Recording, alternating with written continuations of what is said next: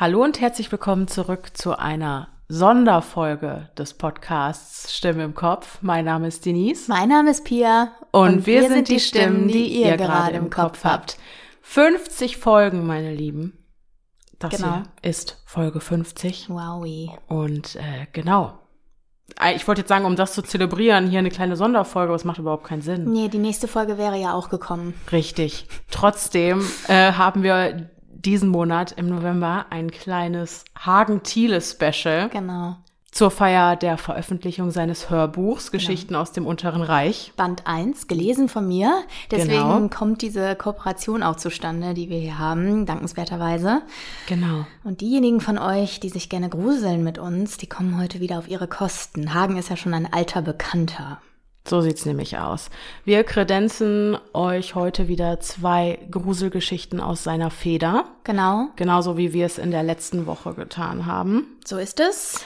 Mit der Besonderheit, dass Hagen diese Geschichten für das Spezial heute für uns ausgesucht hat und wir gar nicht wissen, was wir da jetzt gleich lesen. Das genau. heißt, wir creepen uns selber aus der Hose Richtig. wahrscheinlich. Wir sind vollkommen unbefangen. Genau. Wir haben keine Ahnung, worum es geht. So ist es. Letztes Mal hatten wir das Oberthema Dachboden. Und dieses Mal haben wir Hagens Choice als Oberthema. genau. Hagens Choice, genau. genau. so ist es. Danke auf jeden Fall nochmal an dieser Stelle dass du das ermöglicht. Und äh, ja, wir wollen natürlich Lust auf mehr machen. Das heißt, wenn ihr Lust habt, von Hagen Sachen zu lesen, zu hören, es gibt jede Menge gruseliges Zeug aus der Feder von Hagen Thiele beziehungsweise Markus Krüger. Ich möchte das nochmal kurz aufklären, weil mhm. ich nicht weiß, ob das so ganz klar ist. Und zwar gibt es das Buch Bluttinte von Hagen Thiele. Das ist ein Roman, ein gruseliger, sehr gruseliger Thriller. Mhm. Und in diesem Roman geht es um Markus Krüger, einen Psychopathen, der letzten Endes äh, in der Psychiatrie sitzt und von da aus die Geschichten aus dem unteren Reich schreibt. Das heißt, Markus Krüger ist Hagen Thiele, Hagen Thiele ist Markus Krüger. Mega coole Idee, oder? Genau. Und deswegen sind wir heute wieder auf den äh, Pfaden von Markus Krüger und seinen gruseligen Geschichten genau. unterwegs. Dazu muss man sagen, die Geschichte, die ich gleich vorlesen werde, ist eine, die ist aus dem bisher noch nicht erschienenen, gerade in der im, im Entstehen, im Entstehen Seienden. so wird das heißen. Genau, äh, gerade am, äh, am äh, Schreiben dran sein. oh Gott, oh Gott, oh Gott, Leute. Wie furchtbar. Also das, das Buch entsteht gerade und ist noch nicht veröffentlicht. Äh, Geschichten aus dem Unteren Reich, kurz Gardur Band 6. Und äh, das heißt, das ist super exklusiv. Die genau. Geschichte hat noch niemand vorher gelesen, oder? Wir auch noch nicht. So ist es. Aber das wird sich jetzt gleich ändern. Also ein, eine ganz große Ehre, die uns heute gemeinsam zuteil wird. So ist es. Und ich freue mich, mich jetzt gleich mit euch zusammen zurückzulehnen, einzukuscheln und ein wenig zu gruseln, denn heute fängt die Pia an. Yes. Sind wir bereit? Wir sind sowas von bereit. Hervorragend. An dieser Stelle auch noch mal ganz kurz, sollte die Soundqualität heute ein bisschen genau. anders sein als sonst. Wir sitzen gerade noch in Holland in unserem kleinen Häuschen. Genau, ihr habt bei Instagram vielleicht gesehen, diejenigen, die uns folgen, falls ihr es nicht tut, tut es. Podcast.stimme im Kopf. Bei Instagram. Äh, wir haben einige Highlights äh, gepostet genau. unter dem, ähm, was haben wir? Äh, Hasselhaus. Hasselhaus, ne? Ja. Genau. Ja. Ähm, weil wir hier schwer am Hasseln sind. Auf jeden Fall alte Tradition. Wir ziehen uns äh, gelegentlich in ein kleines Häuschen zurück genießen die Vorzüge einer Sauna, eines Whirlpools genau. und arbeiten aber auch ganz, ganz, ganz, ganz, ganz viel für ganz, den Podcast und für Hörbücher, die Pia einlesen so. muss und ähm, darf. einlesen darf. darf. Genau. Gut.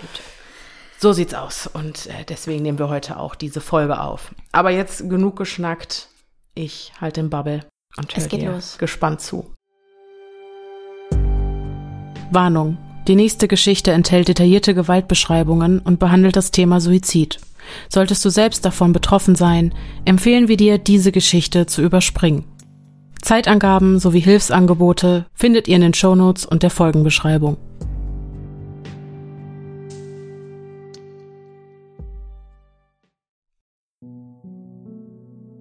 Der Anruf. Der Wein hatte nicht die gewünschte Wirkung erzielt. Anstatt ihr diese wunderbare Mischung aus Schwere, Wärme und Vergessen zu bescheren, hatte er ihre Fantasie nur noch mehr angeregt. Dabei hätte sie Schlaf doch so bitter nötig. Ein Blick zum Radiowecker, der auf dem kleinen Tisch neben ihrem Bett stand, entlockte ihr ein frustriertes Stöhnen. Es war wieder einmal kurz vor Mitternacht. Und morgen muss ich endlich ein paar Treffer erzielen oder ich kann mir gleich einen Strick nehmen. Katrin richtete sich im Bett auf, aber wollte keinesfalls das Licht einschalten. Ihre Kopfschmerzen waren seit Tagen kaum auszuhalten. Dunkelheit schien deswegen die deutlich bessere Wahl zu sein. Sie hätten nicht anrufen sollen. Unweigerlich breitete sich eine Gänsehaut auf ihrem Rücken aus, begleitet von einer bitteren Kälte, die sie zittern ließ. Sie murmelte sich noch weiter in der dicken Winterjacke ein. Die Kälte blieb. Sie hätten nicht anrufen sollen. Katrin hatte oft potenzielle Kunden am Telefon, die auf ihren Anruf verärgert reagierten. Das gehörte zu ihrem Job einfach dazu und über die Jahre hatte sie sich deswegen ein dickes Fell antrainiert. Insbesondere Männer hatten sie schon wüst beschimpft. Sie konnte da oft nur noch den Kopf schütteln. Doch heute, dieser Anruf bei Herrn Hassel, das war ein ganz neues Level gewesen. Alleine schon seine brüchige Stimme hat mir einen Schauer über den Rücken gejagt, ganz zu schweigen davon, was er gesagt hat. Sie versuchte nicht weiter an das unangenehme Gespräch vom Vormittag zurückzudenken, aber die Erinnerung war hartnäckig und hatte sie bereits den restlichen Arbeitstag verfolgt. Am liebsten wäre sie zu ihrem Vorgesetzten gegangen, um sich den restlichen Tag krank zu melden. Allerdings hatte Steffen sie schon seit einiger Zeit auf dem Kieker. Katrin, wieso sind deine Zahlen seit Wochen so miserabel? Dass ein Algorithmus den Mitarbeitern die nächsten Anrufdaten zuwies, schien dabei keine Rolle zu spielen. Jedenfalls stieß Katrins Vorwurf, sie erhalte immer die besonders harten Nüsse auf taube Ohren. Dann musst du eben auch besonders hartnäckig sein. Sie verzog das Gesicht zu einer leidenden Maske. Hartnäckig sein, schön und gut. Aber war es ein Job wert, abends vor Unwohlsein nicht schlafen zu können? Sie hätten nicht anrufen sollen. Wieder kroch die Kälte über ihre Haut und ließ sie zittern. Sie konnte nicht genau sagen, was sie an der flüsternden Stimme des Mannes so in Aufruhr versetzt hatte. Sie wusste nur eines. Er hatte äußerst bedrohlich geklungen. Wie paralysiert starrte Katrin in die Schwärze. Es war nicht vollkommen dunkel, denn der Radiowecker warf einen matten Lichtschein in das Zimmer. Sie hatte noch nie unter schlechten Träumen gelitten, nach Horrorfilmen bei Licht schlafen müssen oder sich nachts allein zu Hause unwohl gefühlt. Heute war aber alles anders. Kopfschmerzen hin, Kopfschmerzen her. Sie musste es sich eingestehen. Sie hatte Angst und wollte hier nicht umgeben von all den Schatten liegen. Schließlich schaltete sie die Nachttischlampe ein und hielt im gleichen Moment vor Anspannung den Atem an. Nichts Ungewöhnliches. Nur der vertraute und chaotische Anblick bot sich ihr dar. Wäsche türmte sich auf der Kommode, die sie längst hätte in den Kleiderschrank räumen wollen. Pakete standen ohne System auf dem Boden herum und warteten darauf, endlich zur Post gebracht zu werden. Als ob die Kulisse nicht verstörend genug ist. Und das ganz ohne grummelige alte Männer, die bei mir Schauer über den Rücken jagen. Katrin gab kopfschüttelnd einen spöttischen Laut von sich. Genug mit der Scheiße, schimpfte sie und schnappte sich die Fernbedienung, die ebenfalls auf dem Nachttisch lag, um den Flachbildschirm einzuschalten. Er hing direkt vor Kopf an der Wand. Ihr Ex hatte unbedingt einen Fernseher fürs Schlafzimmer haben wollen. Nach der Trennung vor einigen Monaten hatte sie das Gerät nie wieder benutzt, aber heute war wohl vieles anders. Vielleicht würde das belanglose Geplapper auf einem der Sender sie sogar zur Ruhe kommen lassen. Sie schaltete das erstbeste Programm ein und ertappte sich dabei, schon bald zwischen den Sendungen hin und her zu wechseln, ohne deren Inhalt überhaupt zu beachten.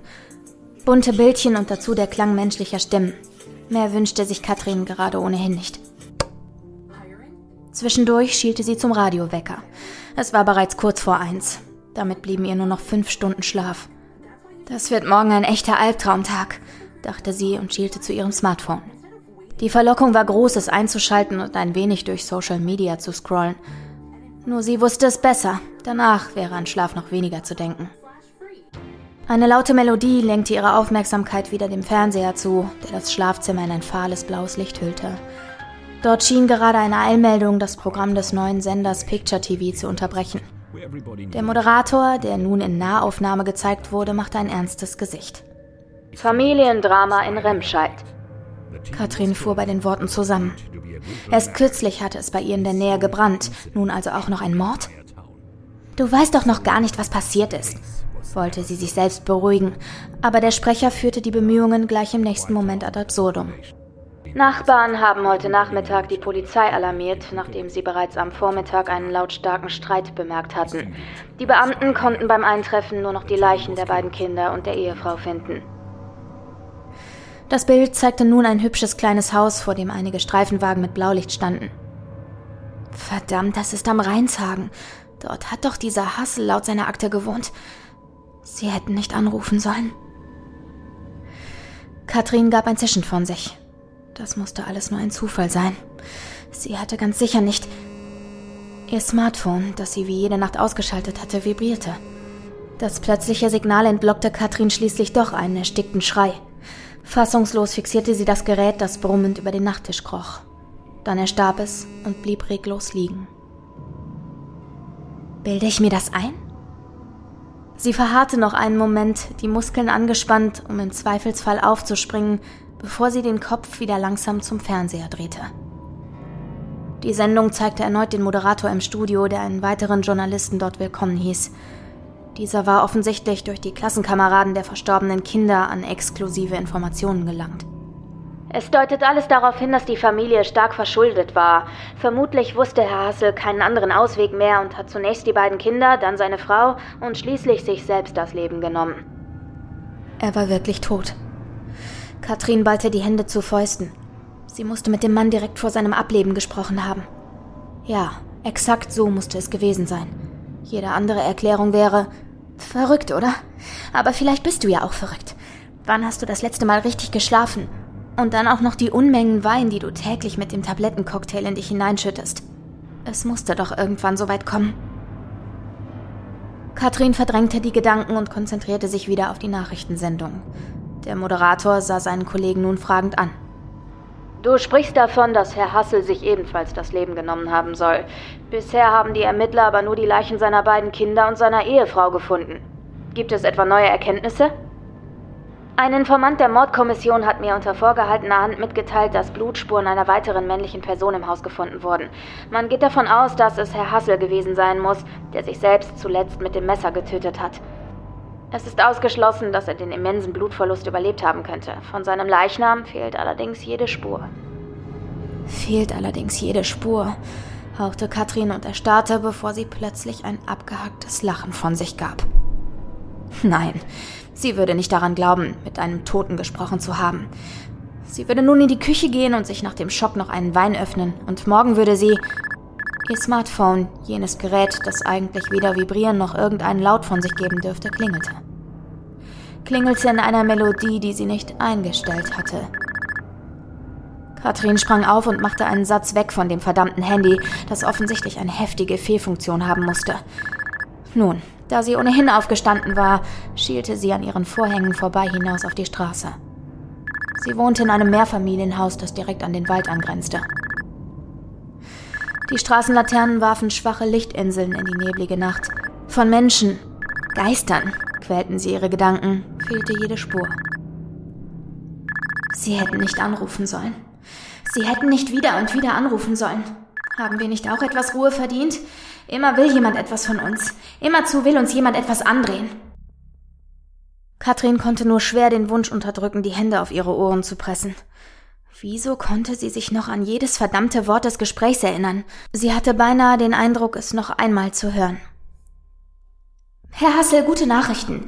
Wir hätten hier ein sehr lukratives Angebot für Sie. Wenn es Ihnen jetzt nicht passt, könnte ich mich aber auch gerne gleich noch einmal bei Ihnen melden. Lassen Sie mich in Ruhe. Sie wollen also kein lukratives Angebot erhalten? Sie hätten nicht wieder und wieder anrufen sollen. Wir möchten, dass Ihnen diese tolle Gelegenheit nicht entgeht. Wir wissen von unseren Partnern, dass Sie doch regelmäßig in Zukunftsprodukte investieren. Haben wir nicht auch etwas Ruhe verdient? Immer will jemand etwas von uns. Immerzu will uns jemand etwas andrehen. Katrin verzog das Gesicht. Wieso hatte sie nicht einfach auf den Mann gehört?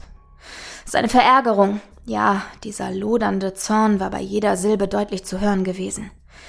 Ihr war bei noch keinem Gespräch auch nur ansatzweise so unwohl gewesen wie bei diesem. Und doch hattest du mehr Angst vor Steffen und vor den anstehenden Quartalszahlen. Fuck, dann soll Steffen doch den Scheiß auslöffeln. Ich habe ja nur seine Anordnungen befolgt. Das Klingeln erstarb. Unsicher starrte Katrin das Smartphone an. War der Spuk vorbei? Misstrauisch warf sie einen erneuten Blick aus dem Fenster. Der Nebel waberte in dichten Bahnen über die Straße, die Zweige der kahlen Bäume warfen im Licht der Laternen wirre Schattenmuster auf den Asphalt. Mehr war nicht zu sehen.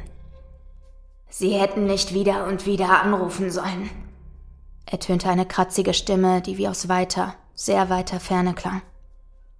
Katrin stieß einen Fluch aus und machte auf dem Absatz kehrt, um aus dem Schlafzimmer zu flüchten. Wegrennen wird dir nichts nützen, stieß die Stimme begleitet von einem gehässigen Lachen hervor. du wolltest mit mir reden. Nun sprich auch mit mir. Mitten in der Bewegung hielt Katrin inne. Wegrennen, beharrte ihr Verstand, doch der andere Befehl war mächtiger, duldete keinen Widerspruch. Ich wollte Sie nicht stören, flüsterte sie unsicher und drehte sich zu ihrem Smartphone um. Es lag wie tot auf dem Nachttisch. Womöglich ist das doch alles nur Einbildung? Einbildung? Glaubst du das wirklich? Die Worte hörten sich äußerst amüsiert an. Woher? Katrin hatte die Frage noch nicht zu Ende gedacht, als ein weiteres Lachen aus dem Handy erklang. Woher kanntest du meine Nummer? Woher wusstest du von meiner Neigung, mit unserem Familienvermögen zu spekulieren? Wir haben alle unsere Quellen. Katrin warf einen kurzen Blick über ihre Schulter durch die offenstehende Tür hinaus in den düsteren Flur, in dem Dutzende pechschwarze Schatten auf sie lauerten. Von seinem Leichnam fehlt allerdings jede Spur. Wie soll er hier denn hereingekommen sein? Das ist vollkommen unmöglich. Ist es das? Eigentlich sollte dein Smartphone auch keinen Ton von sich geben, und doch ist gerade ein toter Mann in der Leitung. Wo verläuft also die Grenze zwischen möglich und unmöglich? Nein, Flucht war keine Option. Jeder Schritt kam ihr wie einer mehr auf dem Weg zur Schlachtbank vor, als sie sich dem Nachttisch näherte. Aus dem Gerät drangen leise Atemgeräusche hervor, röchelnd und blubbernd. Der sich selbst zuletzt mit dem Messer getötet hat. Katrin verzog das Gesicht, als sie sich vorstellte, wie der Mann die Klinge an seinen Hals angesetzt und sie einmal quer durch die Arterien gezogen hatte. Du wolltest mit mir reden, wiederholte die Stimme, untermalt von einem widerlichen Pfeifen. Mit zitternden Händen nahm Katrin das Smartphone an sich und drückte kurz auf die Starttaste. Es war tatsächlich ausgeschaltet und reagierte nicht. Sie verzog das Gesicht und hielt sich das Gerät ans Ohr. Ich. Es.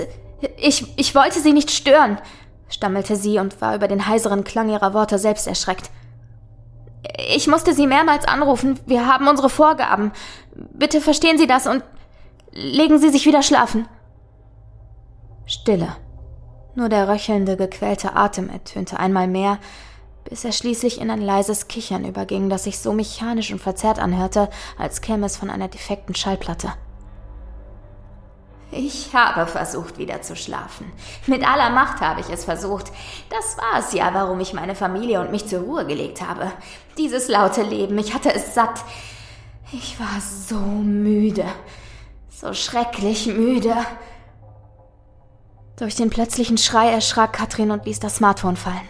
Es knallte mit dem Display voran gegen die Tischkante. Es ist schrecklich, dass meine Kinder und meine Frau für immer schlafen, während ich zwischen Schlaf und Wachsein gefangen bin. Allerdings, liebe Katrin, bin ich zum Glück nicht allein. Wir haben die Ewigkeit, damit du lernst, Verantwortung für dein Handeln zu übernehmen.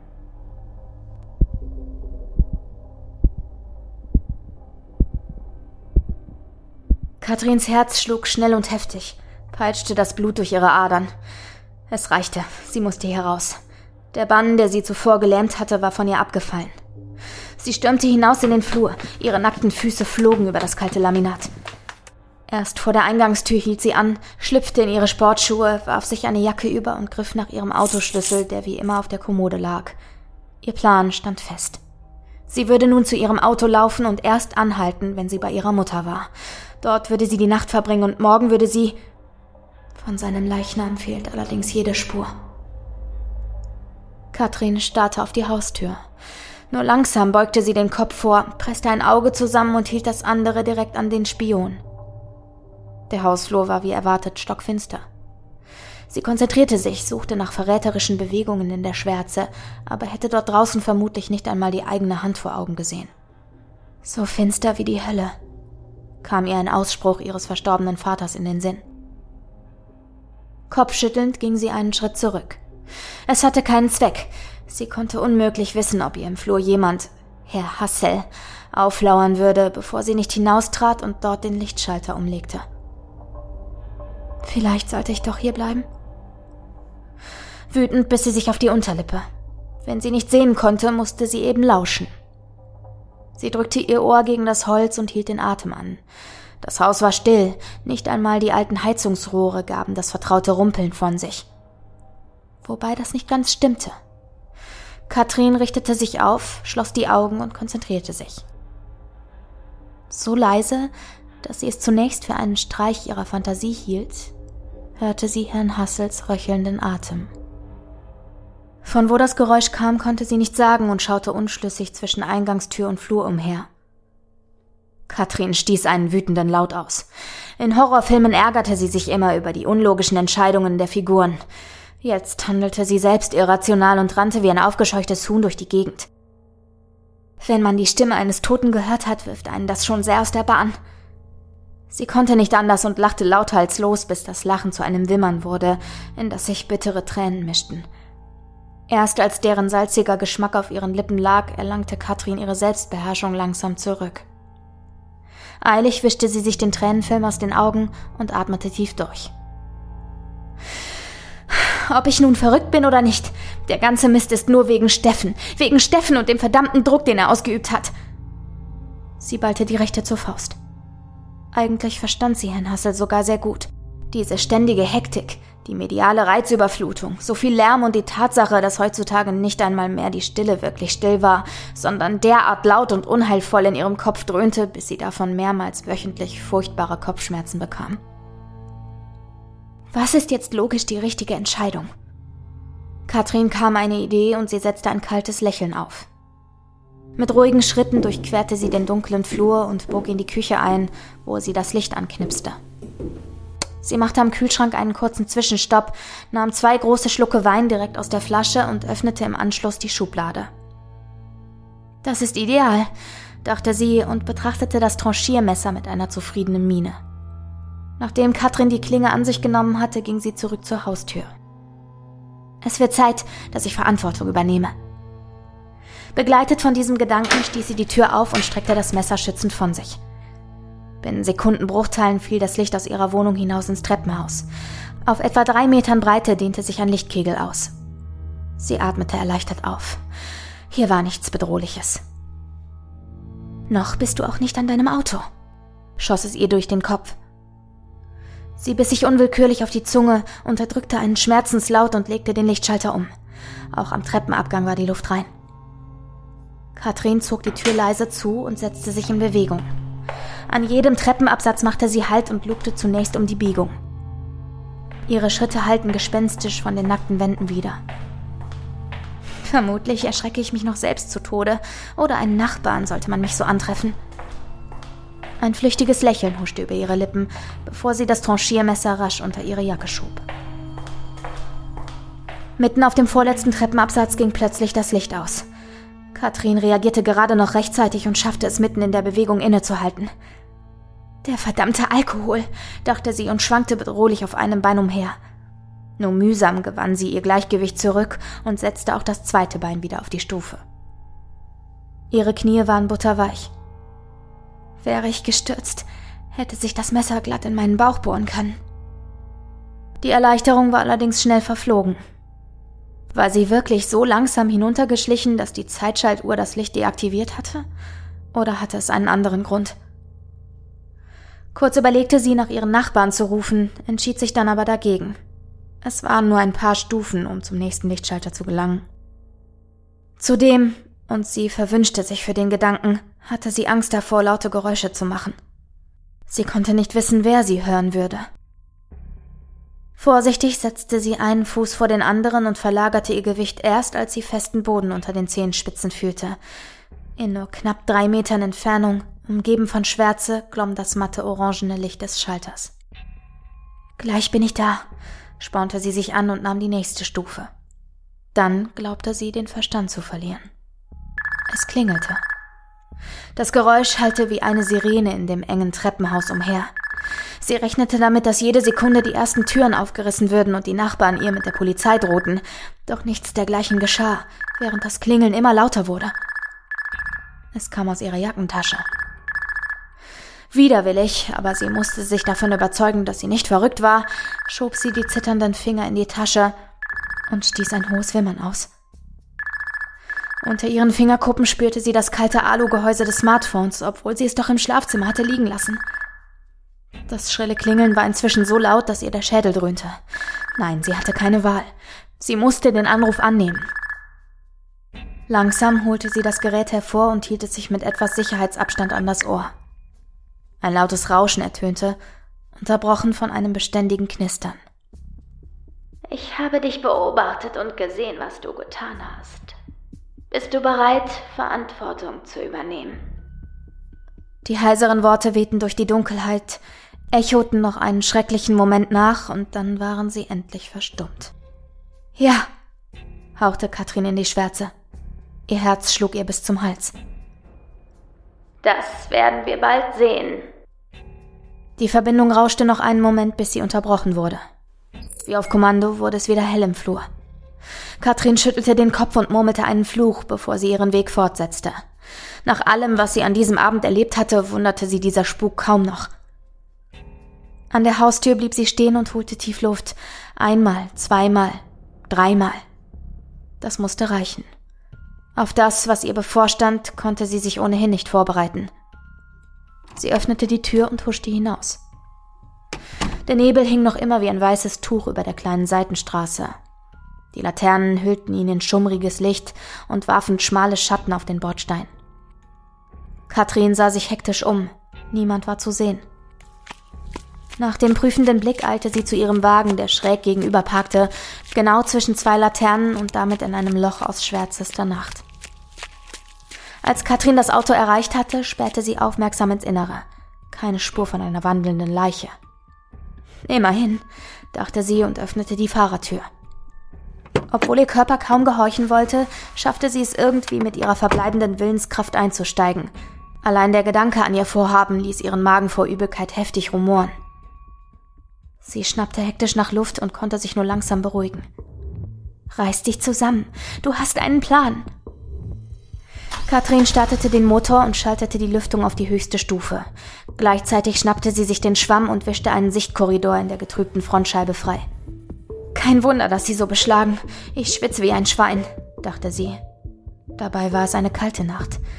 Selbst im Wagen formte ihr stoßweiser Atem kleine Wölkchen. Schließlich erreichte sie den Innenspiegel und befreite auch ihn vom Kondensat. Ihr Herz verkrampfte sich, schien nicht mehr schlagen zu wollen. Denn das, was die Reflexion ihr offenbarte, durfte nicht sein. Es brach alle Naturgesetze, negierte alles, was auf dieser Welt richtig war und war wie ein Bild direkt aus einem Albtraum. Auf der Rückbank, nach hinten gelehnt und die Arme zu beiden Seiten um die Kopfstützen gelegt, saß ein leichenblasser Mann, auf dessen dünnen Lippen ein höhnisches Grinsen lag. Sein Kopf war weit nach vorne geneigt. Aus dem fahlen Gesicht, das mit Blutspritzern überzogen war, starrten Katrin zwei pechschwarze Kohleaugen an. Ein leises Pfeifen erklang, als er die Lippen öffnete, um Luft zu holen. Dabei beugte er sich vor. Katrin entwich ein Schrei. Nicht doch, nicht doch, gab die Erscheinung röchelnd von sich. Ich will doch nur, dass diese Angelegenheit geklärt wird, damit ich wieder schlafen kann. Bist du wirklich bereit, Verantwortung zu übernehmen? Katrin starrte voller Abscheu in den Innenspiegel und fixierte seinen Hals. Kurz hatte sich dort eine gewaltige, klaffende Wunde gezeigt. Der metallische, süßliche Geruch von Blut schwängerte die Luft. Sie konnte den Brechreiz kaum noch unterdrücken. Derweil beugte sich der Leichnam noch weiter nach vorne, ganz nah an sie heran. Als er sich streckte, öffnete sich das Fleisch unter seinem Adamsapfel beinahe drei Finger breit und gab die Sicht auf Sehnen und einen dicken Knochen frei. Währenddessen musterte Herr Hassel sie mit seinen dunklen Pupillen voller Zweifel. Sein finsterer Blick war wie ein klirrender Strahl aus Kälte, und die unausgesprochene Frage, die in ihm lag, quälte sie. Bist du wirklich bereit, Verantwortung zu übernehmen? Ja, stieß Katrin schrill hervor und schaffte es endlich, die Augen nach vorne zu richten. Doch das grausige Bild hatte sich wie eine Narbe tief in ihre Erinnerung eingebrannt. Sie glaubte nicht daran, es jemals zu vergessen. Er hat so tief geschnitten, dass man seine Wirbelsäule sehen konnte. Verdammte Scheiße, wieso hat er das getan? Du kennst doch längst die Antwort, sagte Hersel tonlos und gab ein langes Seufzen von sich, das auf Katrin die gleiche Wirkung hatte wie das Geräusch von Kreide auf einer nassen Tafel. Augenblicklich überzog eine Gänsehaut ihren gesamten Leib. Bist du nun endlich bereit? zischte der Leichnam und machte es sich, so deutete Katrin jedenfalls die Geräusche, offensichtlich noch bequemer auf dem Sitz. Katrin schloss die Augen, malte sich aus, was sie in wenigen Minuten tun würde, und fragte sich, ob sie wirklich so weit gehen konnte. Schlagartig hob sie die Lider und flüsterte Ja, das bin ich. Dann tippte sie Steffens Adresse in das Navi ein und fuhr los. Ich lieb's. Uh, good one. wirklich, wirklich. Ich glaube, es war echt eine der besten bisher. Ich Die fand, es war so unfassbar creepy. Und Pia hat ab und zu mal ein bisschen gewürgt. Das schneiden wir natürlich raus.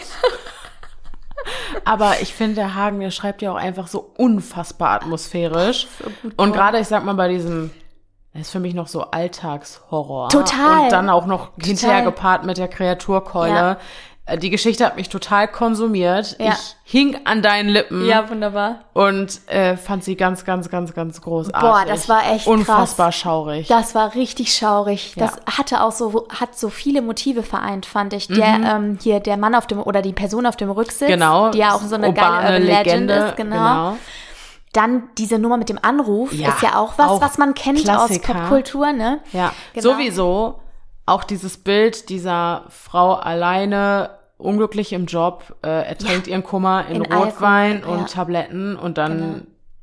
stößt ihr irgendwas Unheimliches zu. Genau. Ein- sehr, Ja. dieser Prototyp oder Stereotyp ist ja ein sehr beliebtes Opfer in Horrorfilmen. Absolut. Und, Und- äh, der Nebel und dass sie an einem Ja. Waldstück wohnt und so. Also ich Ja. finde, Hagen hat echt alle Register gezogen, weil Wirklich. es so, so wirklich so Wirklich. Schublade, Auch- oh, klassi klassische oh. Spuksachen auf, Mein- Schublade auf, Schublade zu. mein persönliches Highlight und mein persönlicher Albtraum kombiniert war die Sequenz, wo sie im Hausflur ist und auf einmal geht das Licht ohne aus. Scheiß. Das habe ich auch gedacht. In dem Ja. Moment habe ich auch gedacht, das ist mir schon so oft Das passiert. passiert mir ständig und ich Ja. hasse Ja, es. ich Und ich stehe mitten auf der Treppe Ja. und muss entweder eine Treppe hoch Oh. oder eine Treppe runter, um das So. Licht wieder anmachen zu können. Und in dem Moment, wo das Licht ausgeht und ich da im Dunkeln stehe, da, da überkommt mich ein Adrenalinschub und du kannst ja nicht rennen, Ist weil so. du sonst die Treppe hoch oder runter fällst. Aber ganz ehrlich, wenn, wenn dir das passiert, jetzt mal allein aus, äh, allein aus äh, physischen Gründen, Mhm. ne, äh, wenn dir das passiert, während du die Treppe runter rennst oder schnell Boah, läufst, dann hast du ein Problem. hast du echt ein Problem. Ja. Ne? Das ist mir schon ein paar Mal passiert. Deswegen ja. mache ich das auch nicht. Deswegen Ja. renne ich im Dunkeln die Treppe nicht runter, weil ich weiß, wenn das Licht jetzt ausgeht, dann segel ich da runter. Zumindest- Und kleiner Pro-Tipp für die Angsthasen. Ähm, wenn ich weiß, ich gehe jetzt durch den Hausflur und mache das Flurlicht halt an, was mit, durch so einen Timer irgendwie äh, wieder automatisch wieder ausgeschaltet wird. Ich mache schon unten am Eingang direkt, wo ich noch Licht habe, äh, meine Handytaschenlampe an. Das ist voll gut. Ja. Ähm, ich hatte das immer nur, wenn äh, die äh, Nachbarn vorher das Licht angemacht hatten. Weil eigentlich, wenn ich die Treppe jetzt einfach so runterlaufe, dann passt das. Man kann das Aber es- einschätzen. das Genau, ta- genau. ja. Das ist, geht ja nicht so schnell aus. Nee, nee. Aber tatsächlich, dieses Ding, dieses Licht. Wenn das Licht schon an war und du weißt nicht, Genau. reicht's jetzt noch genau, oder nicht? Genau. Und dann Ja. hilft es auch nicht, nochmal auf den Schalter zu drücken. Nein. Genau. Das mache ich zwar auch immer, Ja. wie bekloppt, drück Ja, nochmal extra dreimal drauf, aber es bringt gar nichts. Fühl ich. Deswegen äh, spätestens seit Lights Out immer zusätzlich die Handytaschenlampe Genau. an und auf die eigenen Füße leuchten. Dann Ja. fällt man auch nicht so Ja. leicht. Also das ist mein persönlicher Alltagshorrormoment. Ah. Und dann auch noch mit der Kreaturkeule gepaart in diesem Flur. Klingelndes Und Handy, die- was aus ja, ist und oh, so. Ne? mm. Also es war echt, also wie gesagt, ne, als ob er so den Schrank der, der so Süßigkeitenland für äh, für Alltagshorror einfach. Hier so ein bisschen, da was Buntes, hier was Ja. Buntes, so ne. Also das war schon echt Ja. geil. Krasser Und Vorgeschmack auf das kommende Buch. Wirklich. Und Ja. ich muss sagen, ich finde, Hagen sagt das auch selber immer, er entwickelt sich ja immer weiter. Mhm. Und wenn ich das so, also die Geschichten sind alle gut, aber das ist jetzt Gardur 6. Mhm. Geschichten aus dem unteren Reich 6, was dann kommt. Und die Qualität ist doch noch mal ganz Hammer, anders. oder? Also das ist schon echt, also war, bislang war das die Geschichte, die mich auf jeden Fall am meisten hinterm Ofen vorgelockt ja, hat. Ja. Ist bei mir ganz genauso. Und äh, gerade jetzt auch, ich bin ja gerade sowieso im Thema Schreiben drin, weil ich ja gerade an dem zweiten Teil Laughing Jack schreibe. Jetzt habe ich es gedroppt. Jetzt hast ganz nebensächlich für all diejenigen, Ja. äh, Die die, den Instagram Livestream auf Instagram nicht gesehen haben. Es wird am 24.12. einen zweiten Teil Laughing Jack geben und da schreibe ich gerade ganz fleißig dran. Das ist eines der großen Projekte, die ich momentan in Angriff nehme. Und da setze ich mich natürlich zwangsläufig mit dem Schreiben generell auseinander. Und ich finde das total inspirierend, sage ich mal, jetzt so Texte wie der gerade vom Hagen zu hören, weil ich finde es immer wieder spannend, was für Bilder verschiedene Autoren mit ihrer Sprache malen. Genau. Und die von Hagen haben mir in dieser Geschichte einfach ausgezeichnet gefallen und es ist einfach cool. mega inspirierend und ich Du krieg direkt auch, wieder Bock loszuschreiben. Formulierungen mitnehmen. genau. Ja, ja, also geil. einfach mega, mega schön. Ja. Vielen Dank, Genau. dass du diese Geschichte mit uns geteilt hast. Genau. Und das vor Release. Und das vor Release. Ja, genau. wir fühlen uns sehr geehrt. Genau. Aber es gibt ja noch eine. Genau, wir haben noch eine. Ich bin sehr die gespannt. Ich habe meinen Der Teil heute bestimmt, erledigt. Genau. Die nächste Geschichte wird Deiner sicherlich in nichts nachstehen. Ich denke auch. Und die nennt sich Die Luke.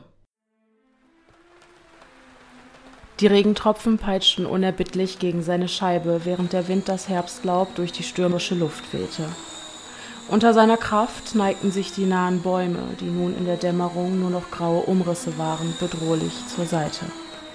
In der Ferne grollte Donner und kündigte das heranrasende Unwetter an. Doch er ließ sich davon nicht beirren.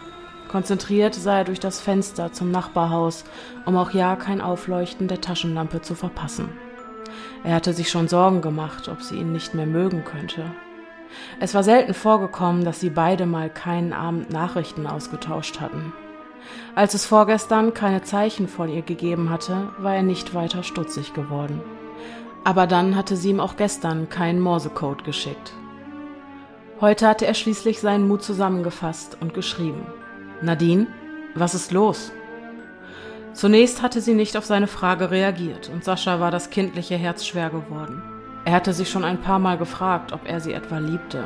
Sicher, Liebe, das war so eine Erwachsenensache, aber vielleicht konnte man mit elf Jahren dieses eigenartige Gefühl zum ersten Mal spüren.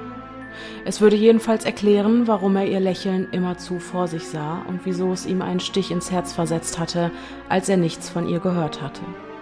Schlussendlich hatte sie aber reagiert und angefangen, eine Nachricht zu verfassen.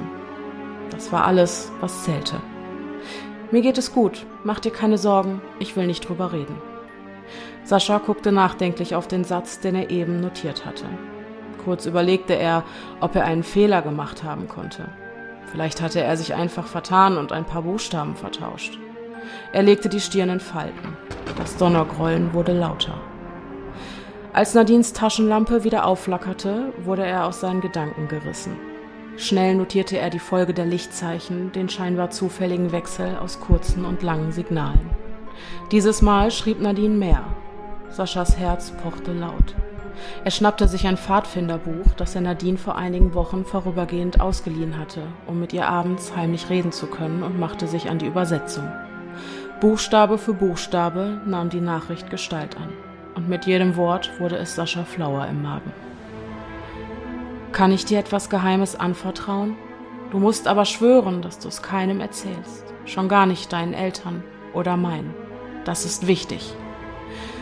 Sascha biss sich auf die Unterlippe. Was ging hier vor?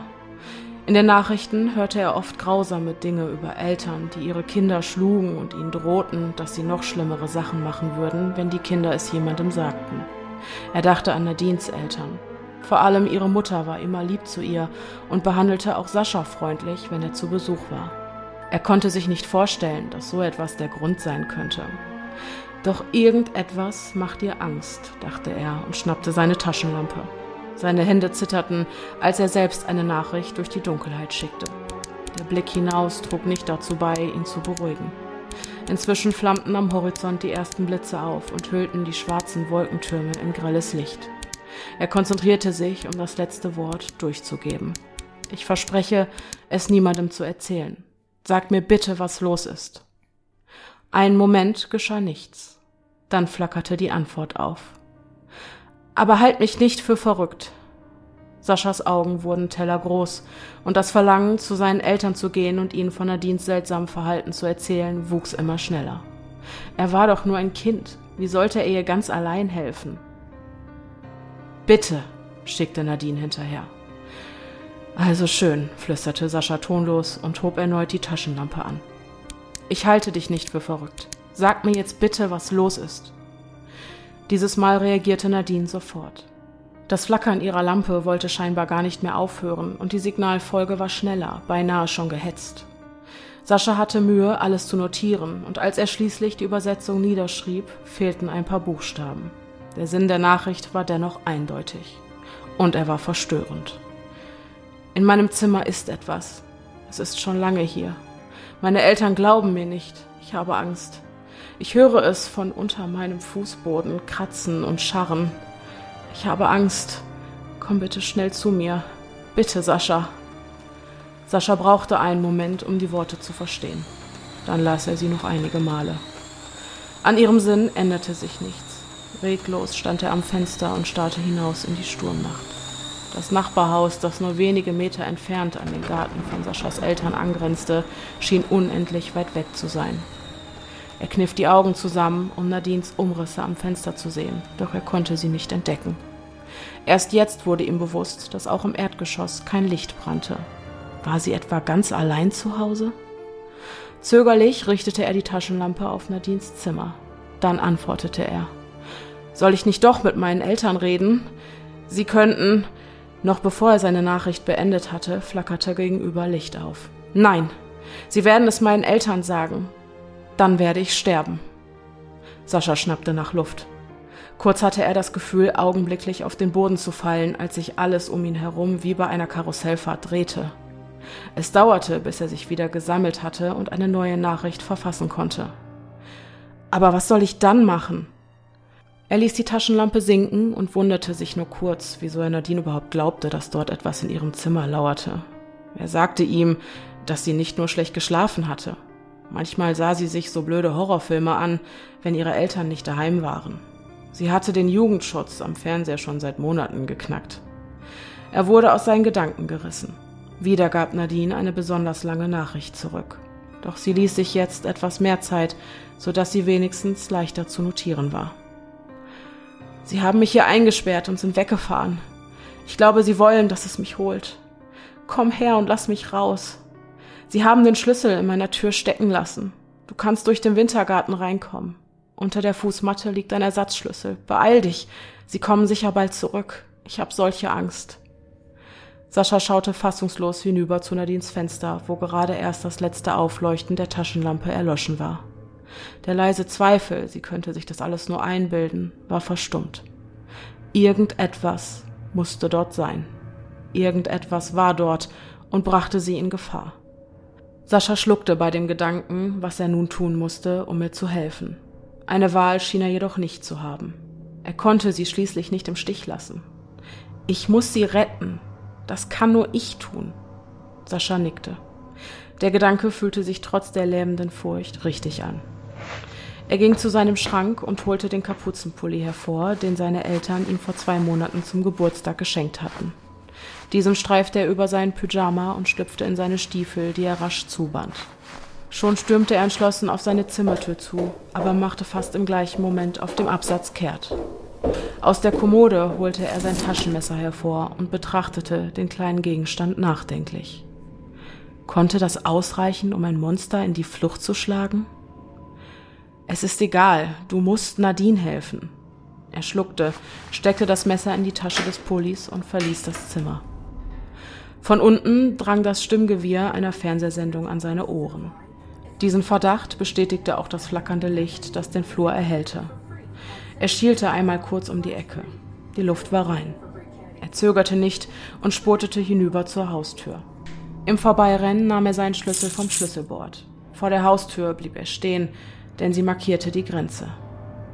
Die Grenze zwischen der normalen Welt, in der er in Sicherheit vor dem Sturm in seinem Bett liegen konnte, und der Welt, in der unter diesem Bett irgendwelche Kreaturen lauerten. Ich habe solche Angst. Sascha kaute nervös auf der Unterlippe herum, bis es bereits schmerzte. Dann drückte er die Tür entschlossen auf und trat hinaus ins Freie. Draußen tobte der Sturm inzwischen unermüdlich. Der Wind zerrte an seiner Kleidung und der Regen prasselte auf seine Kapuze, während sich der Fließstoff gierig vollsog. Sascha schnappte nach Luft, als ihn eine besonders kräftige Böe packte und dazu zwang, einen Ausfallschritt zu machen, um nicht das Gleichgewicht zu verlieren. Er wandte sich nach rechts, dem Garten zu. Unter seinen Schritten platschte das Wasser davon, als er über den Fußweg zum Rasen lief. Dort trennte ein niedriger Jägerzaun beide Grundstücke voneinander ab. Er beschleunigte und schwang sich in einer fließenden Bewegung auf die andere Seite. Kaum war Sascha dort gelandet, spurtete er auch schon auf den Wintergarten zu. Die Glasfronten des quadratischen Anbaus waren dunkel. Normalerweise schien auch hier in der Nacht immer ein wenig Licht, so dass er von seinem Kinderzimmer aus die unzähligen exotischen Pflanzen sehen konnte. Es war ihm nicht möglich, sich daran zu erinnern, wann dort einmal kein Licht gebrannt hatte. Bei der Erkenntnis machte sich eine Gänsehaut auf seinem Rücken breit. Als er den Wintergarten erreicht hatte, ging er vor der Fußmatte in die Hocke. Er zögerte nicht und riss sie zur Seite. Unter ihr kam tatsächlich ein Schlüssel zum Vorschein. Sascha betrachtete das kleine Stück Metall misstrauisch. War es wirklich eine gute Idee, sich in das Haus zu schleichen, um Nadine zu helfen? Und dann soll dort auch noch ein Monster sein Unwesen treiben? dachte er und spürte, wie sein Magen rumorte. Er stand aus der Hocke auf und blickte zurück zu seinem Elternhaus. Nun schien dieses unerreichbar zu sein, obwohl es nur wenige Meter entfernt war. Noch kann ich mich zurückschleichen und mit meinen Eltern darüber reden. Sie werden schon wissen, wie wir Nadine helfen. Die Überlegung kam ihm richtig vor. Zudem wurde ihm bei der bloßen Vorstellung, allein in das Nachbarhaus vorzudringen, ganz übel. Er zögerte und starrte unentschlossen ins Leere. Plötzlich flackerte von Nadines Zimmer aus, welches er vom Wintergarten aus nicht einsehen konnte, ein Lichtschein auf. Er sah, dass dieser auf die Fassade seines Elternhauses traf. Die Nachricht war kurz. Bitte, Hilfe! Ich kann sie nicht im Stich lassen, schoss es ihm einmal mehr durch den Kopf, und steif drehte er sich der Glastür zu. Ein Blitz sauste gen Boden, und für die Dauer eines Wimpernschlags war es hell genug, um Details im Inneren zu erkennen. Sascha sah das vertraute Bild der zahlreichen Pflanzen und den Kamin in der Ecke vor sich. Zudem konnte er die ersten Meter vom Flur erkennen. Sowohl der Wintergarten als auch der angrenzende Korridor waren allem Anschein nach leer. Ich hoffe, ich habe mich nicht verguckt, überlegte er und steckte den Schlüssel ins Schloss. Er ließ sich spielerisch drehen und geräuschlos schwang die Tür auf. Als Sascha den ersten Schritt in das Haus setzte, pochte sein Herz so heftig, dass er spürte, wie es gegen seinen Brustkorb schlug. Bumm, bumm, bumm. Er holte tief Luft, aber das vertrieb seine Furcht keinesfalls. Wenn er doch einfach umdrehen würde, sein Körper nahm ihm diese Entscheidung ab und er ging vorsichtig weiter, immer darauf bedacht, dass seine Schritte keine verräterischen Geräusche verursachten. Bumm, bumm, bumm. Er durchquerte den Wintergarten und ließ die Umrisse der kleinen Palmen und Kakteen hinter sich. Am Durchgang zum Flur blieb er stehen und presste sich gegen eine Wand. Vorsichtig lugte er um die Ecke. Sowohl in Richtung Wohnzimmer als auch im Eingangsbereich, wo die Treppe nach oben in die erste Etage führte, war niemand zu sehen. Bumm, bumm, bumm. Das Blut rauschte wie ein wilder Strom in seinen Ohren. Dennoch machte er sich auf den Weg zum Treppenaufgang. Währenddessen wanderte seine rechte Hand hinein in die Brusttasche des Kapuzenpullis, um vorsichtshalber nach dem Taschenmesser zu greifen. Er zog es hervor und ließ für alle Fälle schon einmal die Klinge ausrasten. Danach verstaute er das Messer wieder griffbereit in der Tasche. An der Treppe verharrte er kurz und starrte hinein in die Dunkelheit, die sich am oberen Ende wie eine schwarze Wand ausbreitete.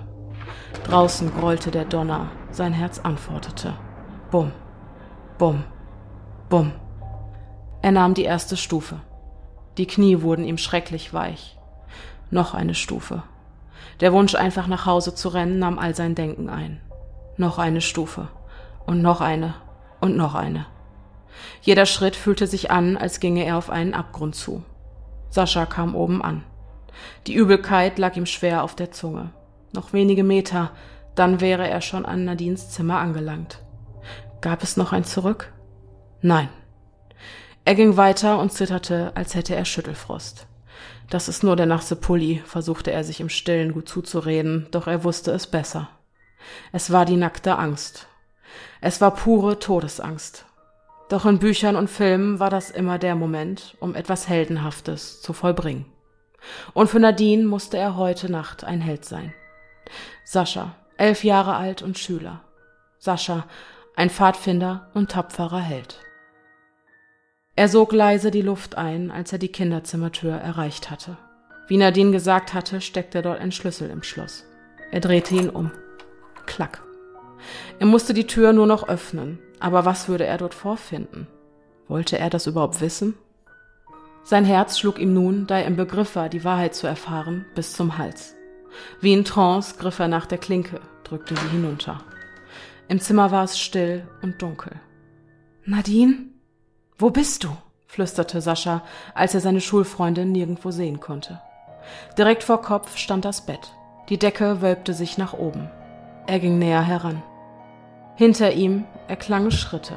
Er wirbelte herum, aber es war bereits zu spät. Im Halbdunkel sah er nur Umrisse, während ihn kräftige Hände an den Schultern packten und weiter hinein ins Zimmer schoben. Er schlug nach ihnen. Als Reaktion spürte er einen unerbittlichen Druck an seinem Hals. Die Panik wuchs, doch genauso verlor die Welt auch an Substanz und seine kindliche Gegenwehr erstarb. So ist brav, sagte eine Stimme, und Sascha wurde grob auf den Boden geschleudert. Seine Hände wanderten hinauf zu seinem Hals, der schrecklich brannte.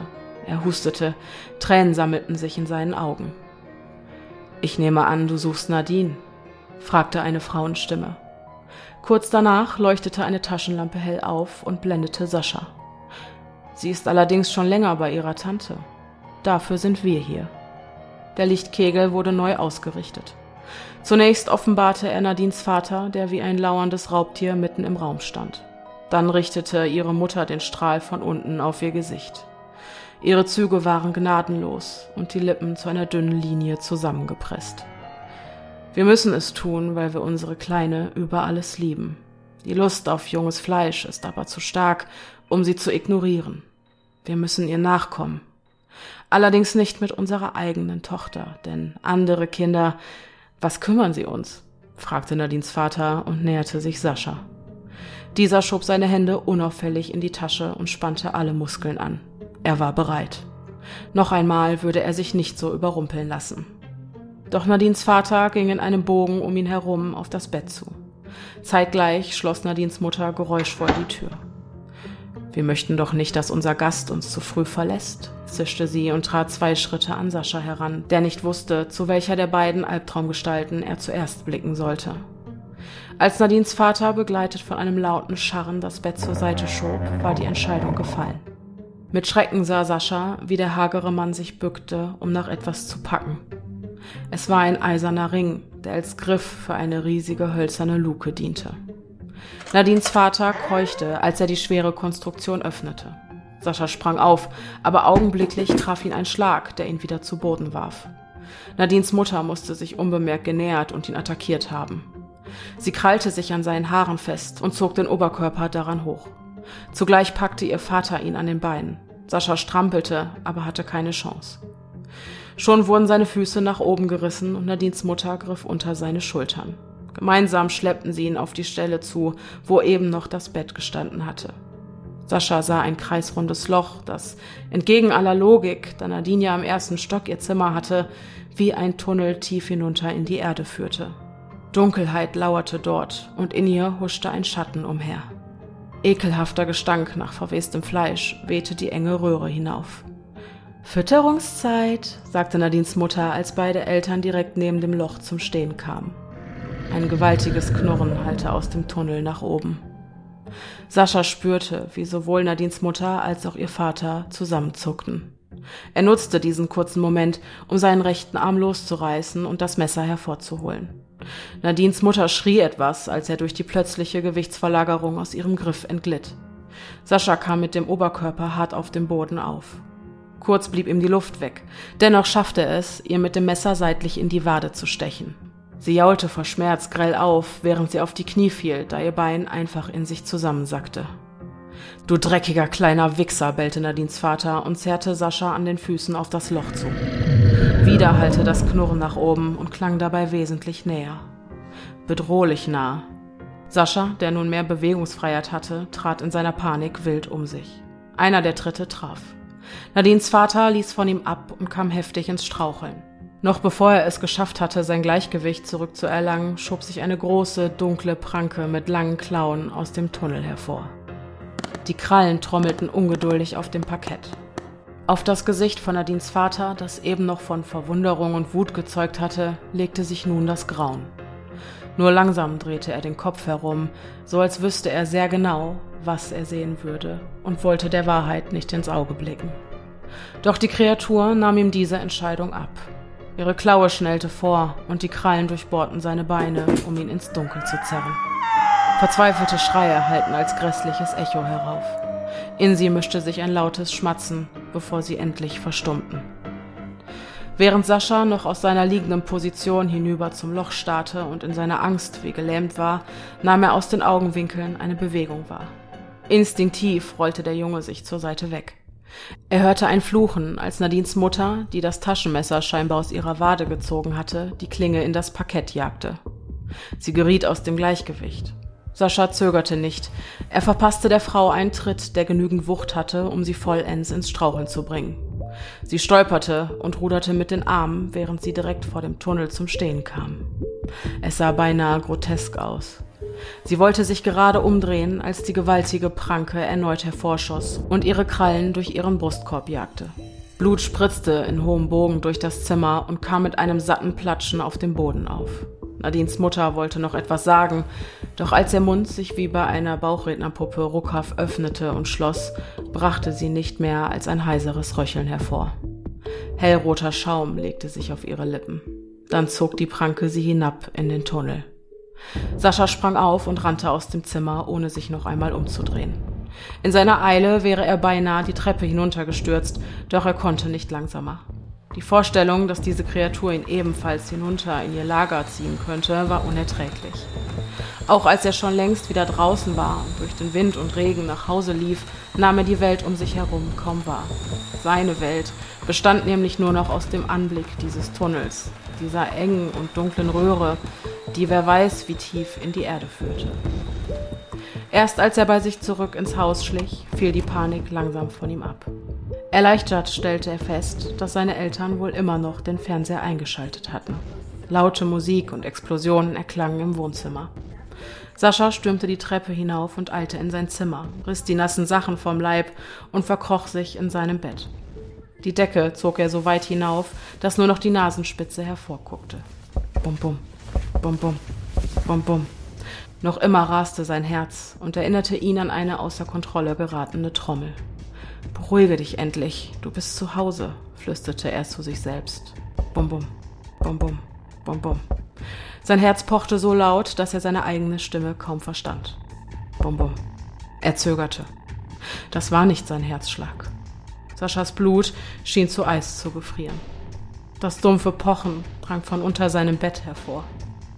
Das ist unmöglich, wisperte er mit heiserer Stimme.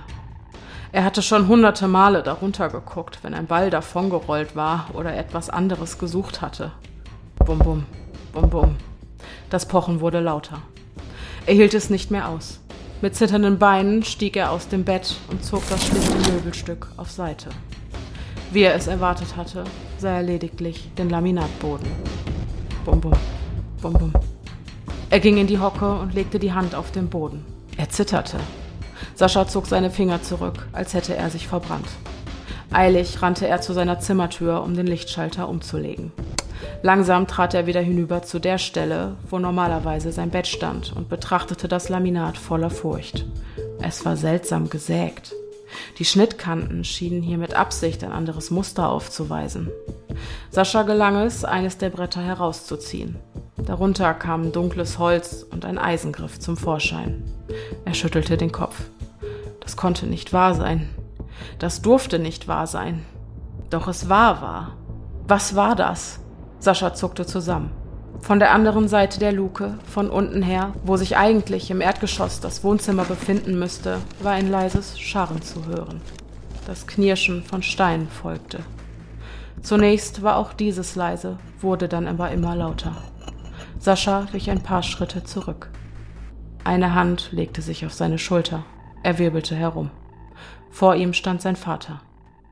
Wir müssen reden, Sascha, sagte er lächelnd und offenbarte eine Reihe langer, spitzer Zähne.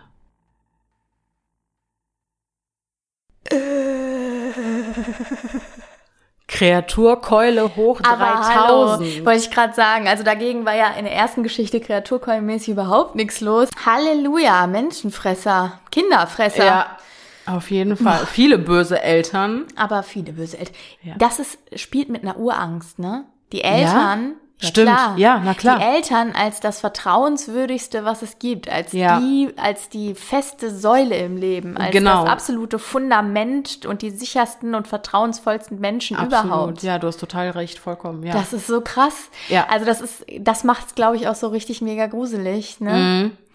Ja. ich, äh, ich dachte erst am Anfang, die geht in eine ganz andere Habe ich auch Richtung. gedacht.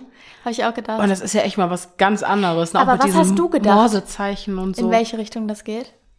Ich hätte schon damit gerechnet, dass Nadine gar nicht da ist. Ja, ich auch. Sondern dass es halt eine Falle ist. Das habe ich auch gedacht. Aber ich glaube, ich hätte an äh, ein übernatürliches Spukphänomen gedacht. Ja. Wobei ich weiß gar nicht, ob das so Hagens Ding ist. Ich glaube, sowas hatten wir noch nicht von ihm, oder? Nee, tatsächlich nicht. Allerdings hatten wir in der ersten Geschichte ähm, diese Geisternummer schon so ein bisschen. Ne? Ja. Also, aber ähm, deswegen, vielleicht waren wir so ein bisschen gebrieft darauf, dass er Geschichten ausgesucht hat, die inhaltlich zueinander passen. Mhm. Weißt du? und Ja, dass ja. es deswegen so das Gefühl ausgelöst hat mit dem Spukphänomen oder so. Ja.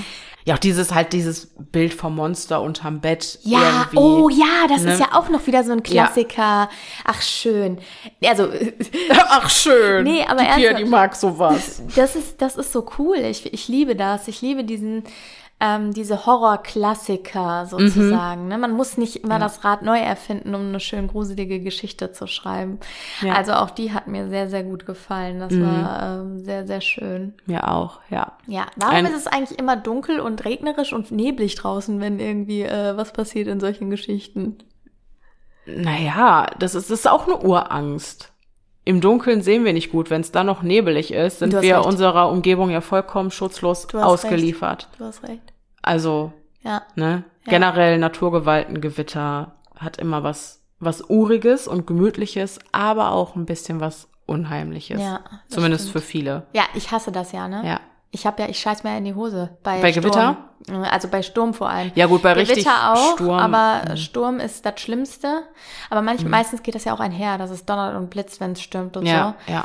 Und äh, das ist schon, da, also ich kann mich erinnern, dass mein Opa früher immer äh, tatsächlich mit uns am Fenster gesessen hat, wenn es gestürmt hat. Und eigentlich war Mhm. das okay, weil da war ja immer Sicherheit ohne Ende, wenn der Opa dabei war. Mhm. Und trotzdem kann ich das nicht ertragen heutzutage. Echt? Ne? Bei mir löst das so, so eine freudige Aufregung aus. Ja? Das, ja, aber weil ich es halt auch ein bisschen unheimlich finde. Ach so, okay, aber du magst ja gerne dich Und das mag ich, fühlen, ja. Es ist so eine, so eine, so eine Anspannung, aber eine angenehme An Okay, Anspannung. Ein angenehmes verstehe. Kribbeln. Ein angenehmes Kribbeln. Ich habe immer Angst, dass alles kaputt geht. Ja, ich glaube, gut. Mhm. ich bin so ein bisschen traumatisiert noch von diesem Sturm Megasturm. 2014 Ella, ja. wenn ihr euch okay, erinnert. sowas ist natürlich äh, nicht mehr mit Aufregung und Spannung und Freude verbunden. Da, das war heftig. Ja. Also da waren ja, Genau. ich habe dann auch, gerade wenn man Dachfenster hat oder so, da habe ich dann auch bei Hagel Angst, dass die Ich platzen. Und das ist da ja auch reihenweise passiert. Ja, genau, also das Mhm. war, ich, ich kann mich noch erinnern, ich war, das ist jetzt ein bisschen off-topic, aber das war schon irgendwie krass so.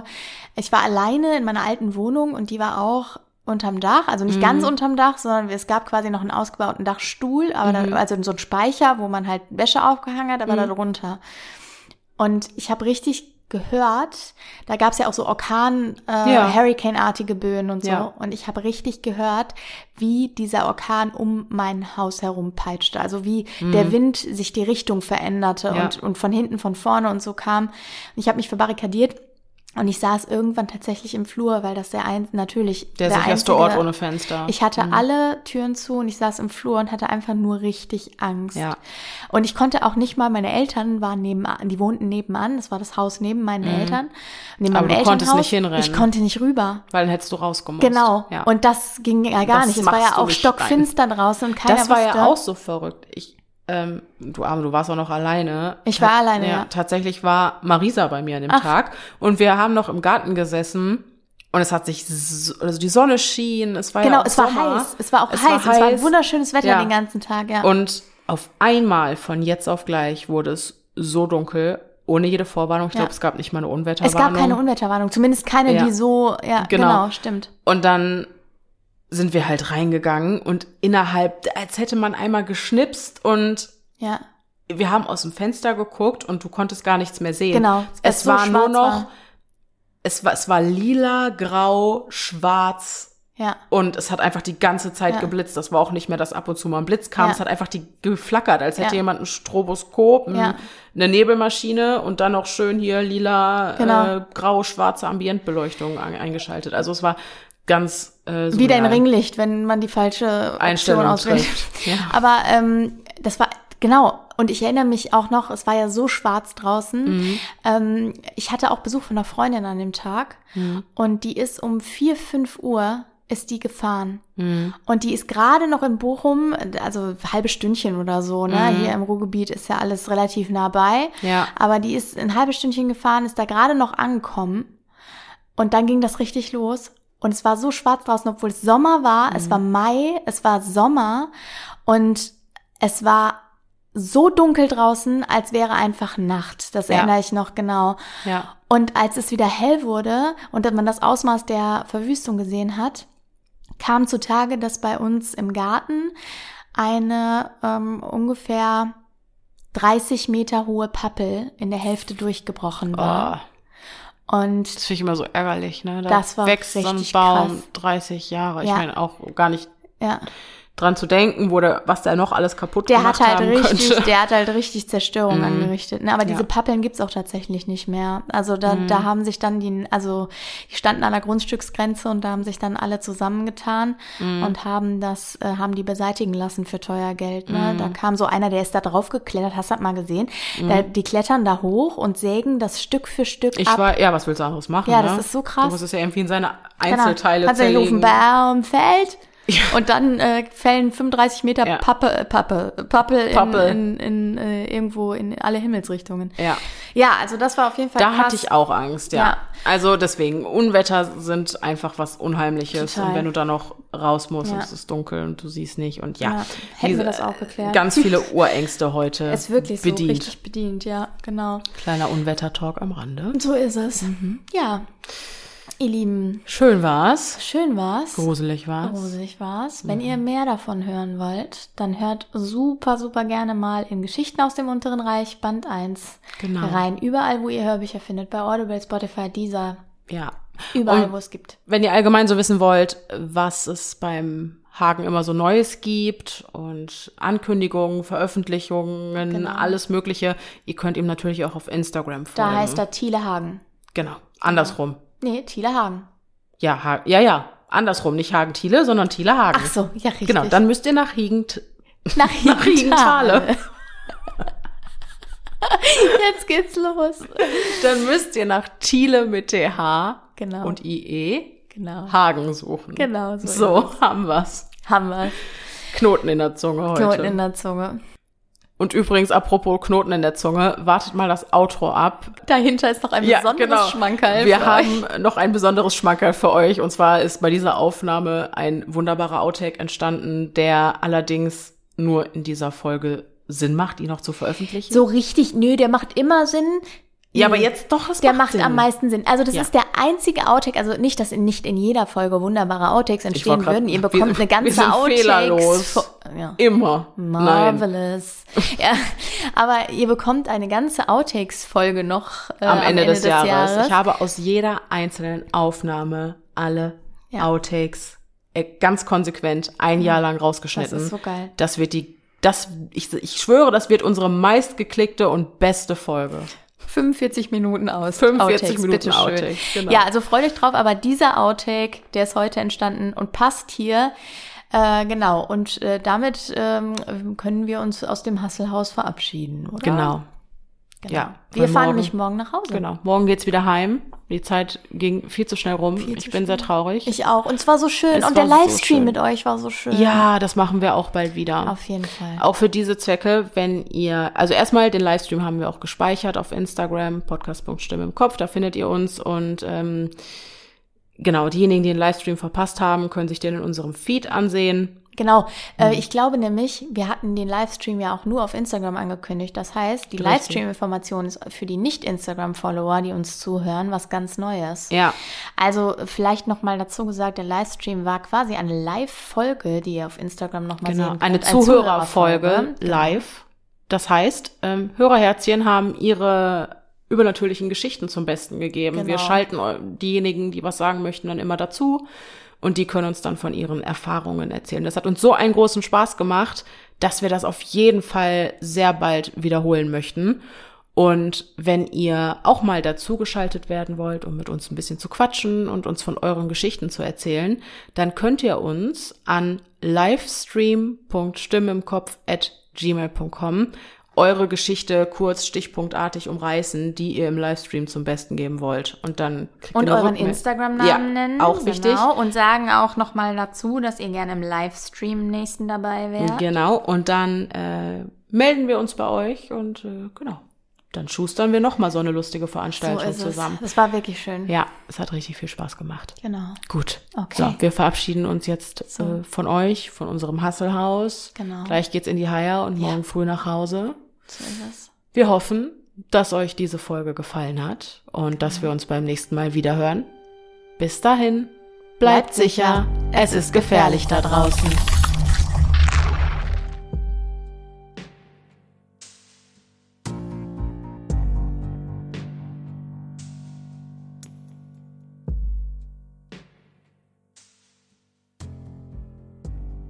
Dieser Anruf bei Herrn Hassel, das war ein ganz neues Level gewesen.